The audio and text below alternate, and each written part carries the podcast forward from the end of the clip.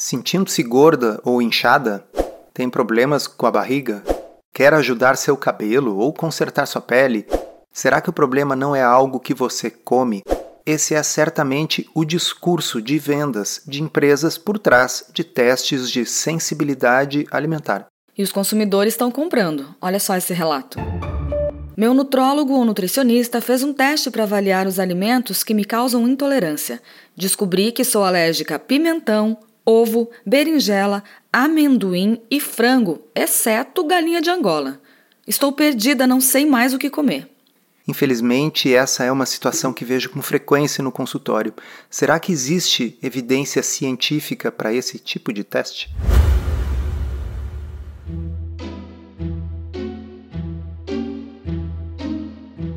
Comida sem filtro saúde, low carb, estilo de vida, evidências científicas e, claro, nossas opiniões.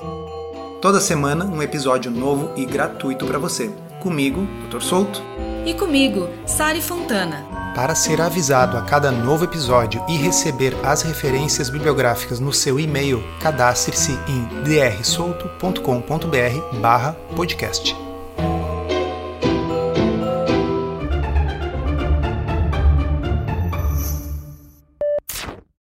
Bem, esses testes são cada vez mais comuns. Eles são testes muito caros e que não são reembolsados pelos planos de saúde. Aliás, como nós veremos, com boa razão, porque eles não têm validação científica, e as pessoas acabam pagando do bolso com a ideia de que, ao descobrir quais dos incontáveis alimentos que a gente come possam estar por trás dos seus problemas, as pessoas poderão solucionar coisas como má digestão, problemas na pele ou até mesmo pessoas com dificuldade para emagrecer. Mas o que, que, são esses testes? IgG é um desses que as pessoas costumam fazer com frequência. É um que é feito com uma gota de sangue, uma picada no dedo, certo? Isso. Esses testes, pelo menos, medem alguma coisa. Eles estão medindo o que? Os anticorpos da classe IgG. Esses anticorpos são muito comuns, eles são os anticorpos que geram memória no nosso sistema imunológico. Durante a pandemia, nós muito ouvimos falar se a vacina X ou Y provocava aumento dos anticorpos. Os anticorpos em questão eram os anticorpos IgG. Existem outros testes que esses são, desculpa pessoal, mas uma verdadeira piada. São testes em que as pessoas usam aparelhos no consultório do próprio profissional que ou encostam ou chegam perto do corpo da pessoa e medem com alegada biorressonância ou radiofrequência ou qualquer outra palavra complicada que não significa coisa nenhuma se você tolera ou não tolera determinados alimentos. Aí é picaretagem total e absoluta. E eu até tenho vergonha, mas eu preciso contar que há quase 10 anos atrás eu caí numa dessas porque estava fazendo acompanhamento com uma nutricionista que tinha um programa semanal, então eu ia toda semana no consultório, ela me pesava. E era uma dieta flexível tradicional em que se contavam calorias. E eu não estava emagrecendo, obviamente. E aí ela levantou justamente essa hipótese. Será que você não tem alguma intolerância? Alguma coisa que você come que está impedindo o seu corpo de responder à nossa dieta? Você deveria estar tá emagrecendo mais e você não está. E abrindo parêntese, pessoal, intolerância alimentar não interfere com emagrecimento, ok? Não existe isso. Então, primeiro que eu me senti de certa forma culpada por não estar tá respondendo ao que, pelo que ela disse, todo mundo deveria responder, né? Mas aí eu concordei, eu disse, tá bom, vamos fazer esse teste, né? Não, não sabia que teste que era, nunca tinha ouvido falar nisso. E paguei particular um valor lá para fazer um negócio no consultório que, sério, eu fiquei com tanta vergonha porque eu me sentia assim como se eu estivesse numa cartomante, uma coisa dessas.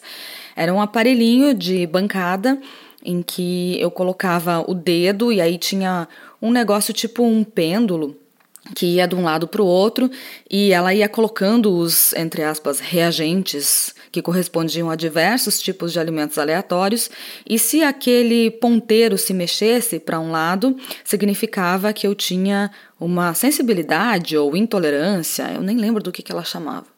Enfim, deu um resultado lá de que eu não deveria comer glúten e nem amendoim. E eu saí daquele consultório assim, sem rumo, sem saber o que fazer. Resulta que aí eu fui pesquisar, né, o que, que seria essa dieta sem glúten, se fazia ou não sentido para mim. Eliminei por um período o glúten, o amendoim, fiz um teste de retirada para ver como meu corpo reagiria sem essas coisas e depois reintroduzi.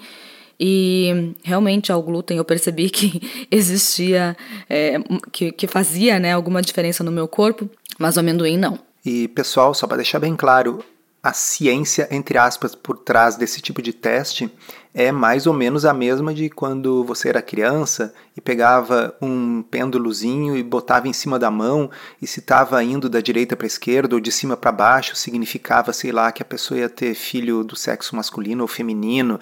É, é, é esse tipo de coisa, é pensamento completamente mágico. Já estes testes caríssimos que você faz em laboratório de verdade, tirando o sangue corretamente da veia, eles pelo menos estão medindo algo que existe, que são os anticorpos IgG. Porém, o que eles estão medindo, essa é a questão, não é relevante para aquilo que o teste diz que é. Vamos tentar explicar. Primeiramente, importante a gente fazer uma diferença entre alergia alimentar e essas intolerâncias. Alergia é uma coisa grave, potencialmente fatal, provocada por um alimento ou por um componente específico de um alimento. Pode ser provocado por outras coisas, obviamente, como picada de insetos ou fungos. Mas, enfim, alergia é uma reação grave, é mediada por outro tipo de anticorpo, que é o IgE, não o IgG, e a alergia, normalmente a pessoa sabe que tem. Ela teve alguma coisa grave ou ficou com o corpo todo embolotado e tal, ela vai no médico que vai pedir daí exames já pesquisando essa suspeita e ajudar a identificar exatamente qual é o componente que está provocando aquilo. E você tem uma definição legal para ler para nós nessa área. Sensibilidades alimentares são diferentes das alergias alimentares.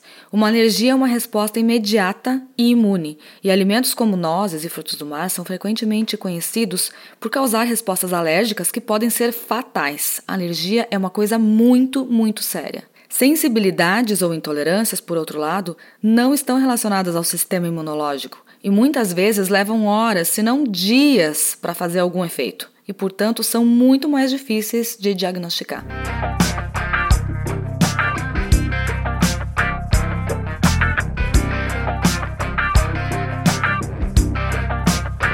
A intolerância alimentar, que é uma coisa real, nós não estamos dizendo que intolerâncias alimentares não existem, mas as intolerâncias são coisas não tão severas, mais lentas, que se desenvolvem no decorrer de semanas ou meses e a pessoa, por exemplo, tem uma grande distensão abdominal, acúmulo de gases quando consome aquele determinado alimento.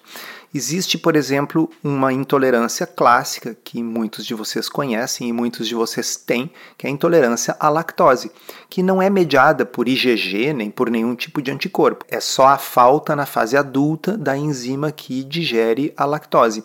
E as pessoas que têm intolerância à lactose, na realidade, nem precisam muitas vezes fazer um exame no laboratório para saber isso. Elas já percebem o efeito quando consomem e percebem a melhora quando retiram. Então, que fique claro, as intolerâncias existem, mas os testes de IgG não são testes que permitem detectar essa intolerância. Lembrando que existem alimentos que podem ser causadores de alergia, nesse caso, alergia propriamente dita, essa resposta imunológica, antígeno-anticorpo, mas tem pessoas que não têm uma alergia e sim uma intolerância a esses alimentos. Para você que gosta do formato em áudio e quer aprender a se alimentar de forma saudável, está no ar a terceira edição do podcurso Low Carb da Teoria à Prática. São mais de 25 horas de conteúdo exclusivo para ouvir onde e quando quiser. A nova versão tem conteúdo inédito, incluindo novos bônus, com convidados especiais. E você que já foi aluno do Podcurso na versão anterior, agora pode fazer um upgrade para ter acesso vitalício, além de garantir todas as novidades da terceira edição. Chega de dúvidas e frustração. Agora é hora de ver resultados. Vem com a gente aprender tudo sobre o low carb da teoria à prática. Acesse drsolto.com.br/podcurso.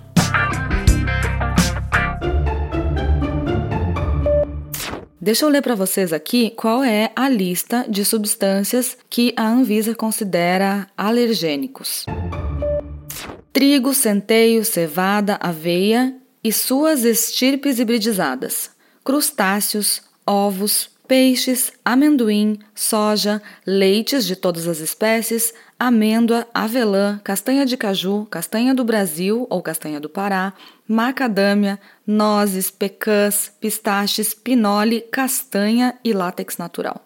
Portanto, essa lista já nos dá uma ideia de que existem coisas que estão aí alegadamente sendo evitadas como alergênicos que não fazem o menor sentido, como por exemplo, berinjela, frango, morango, pera, ou sei lá, tanta coisa que tem nessas listas desses exames aí. Uma coisa importante de salientar é que esses testes, e quando eu me refiro aos testes, para quem nunca viu, pessoal, é assim: vem como resultado uma lista com todos os alimentos que você já ouviu falar e muitos que você nunca ouviu falar, cerca de 200 alimentos ou mais, e aí do lado está uma cor verde, laranja, vermelha, enfim, indicando o quanto mais ou quanto menos você, em tese, reagiria a esses alimentos. E aí as pessoas são orientadas a eliminar, às vezes, 20, 30 alimentos da sua dieta, todos de uma vez só. E essas pessoas chegam em consultório neuróticas, nervosas, e elas dizem, por exemplo, eu me dei muito bem com dieta low carb, mas aí eu fiz um teste que me mostrou que tem 20 coisas que eu não posso comer. E acontece que eu não consigo fazer uma low carb tendo que tirar esses 20 alimentos, que muitas vezes incluem, por exemplo, carne, frango, ovos e 15 tipos diferentes de saladas. Então a pessoa fica desesperada, neurótica e perdida.